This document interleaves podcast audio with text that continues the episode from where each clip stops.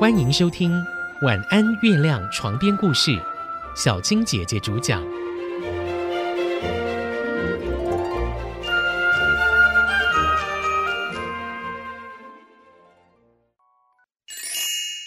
基督山恩仇记》第八集：暗中报恩。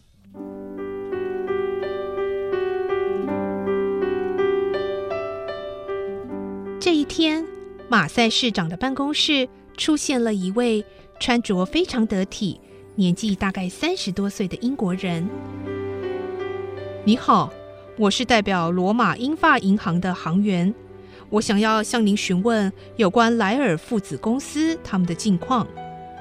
哎呀，关于这个啊，啊，可能你得去问问典狱长卫里呀，他比较知道状况。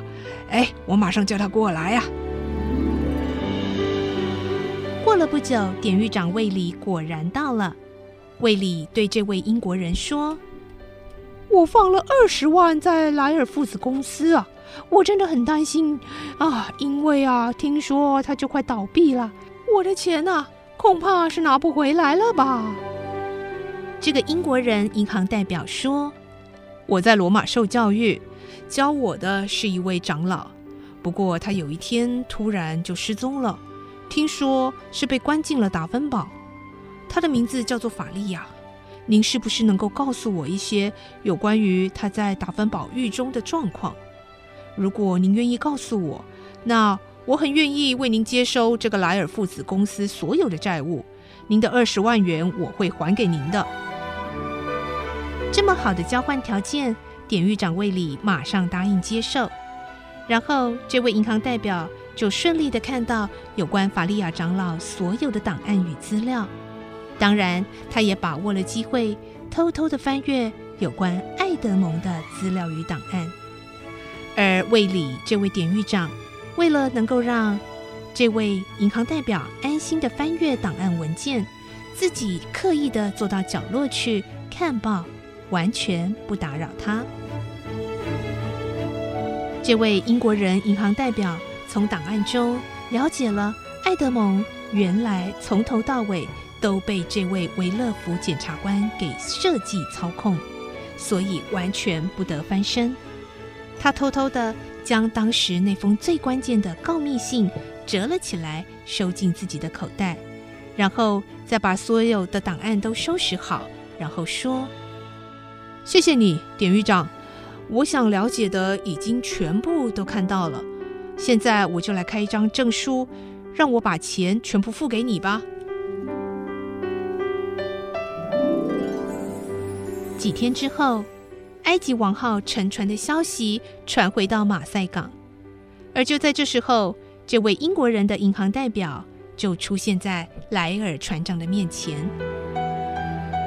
你好，莱尔先生，我所代表的银行先后接收了当时是您签字的这个期票，总共有二十八万法郎。因为您过去的信用非常好，我们想到你只是现在非常不幸遭到了沉船的打击。因此呢，我们愿意延后三个月再来向你收款啊！啊，真的吗？啊，谢谢你呀！对当时的莱尔来说，真的是绝境逢生。只是当时商场还是非常的残酷，大家还是不看好莱尔公司，认为他们倒闭是随时的事情。所以，即使以前信用非常好，现在却没有任何人肯愿意伸出援手帮助。过了三个月的时间，莱尔公司还是没办法筹到任何的钱来还款。在指定要付款的那天上午，莱尔船长知道一切都没有希望了，于是就向家人交代了后事，一个人锁在房里，准备以死明志。而就在这时候，突然有人送信来了。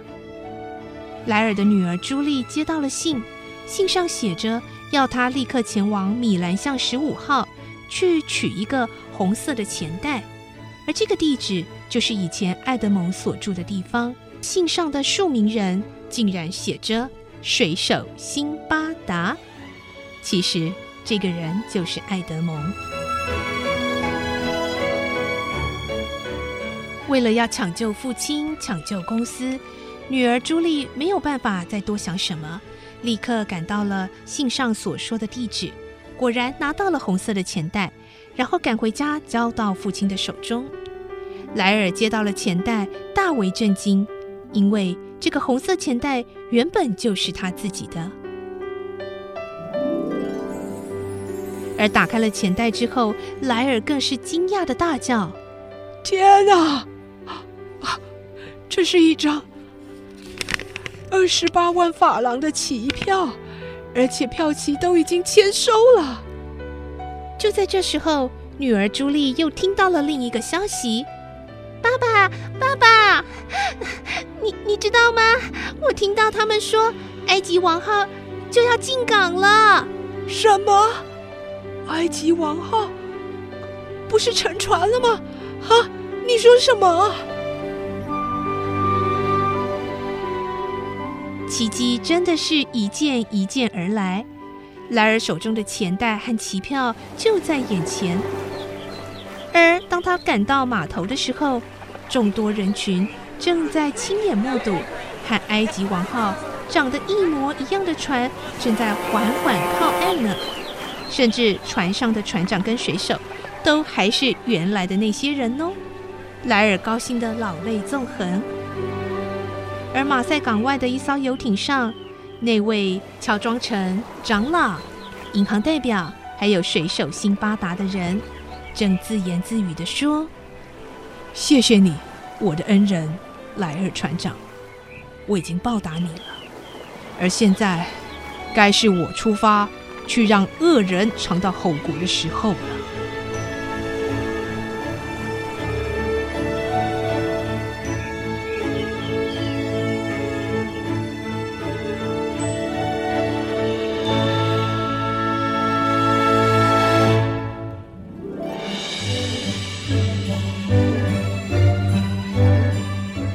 时间来到西元一八三八年，春天的巴黎。有两个出身上流社会的青年，艾尔和费南，他们一起到罗马去参观狂欢节。趁着有空的时候，艾尔跑到那不勒斯去，而费南则是在当时一个船家的安排下，来到了基督山岛去打猎。而在这里，他遇见了自称水手辛巴达的人。费南接受了辛巴达的邀请。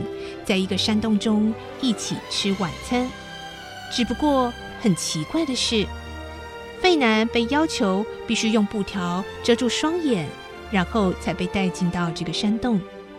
进到山洞，才被取下了眼上的布条。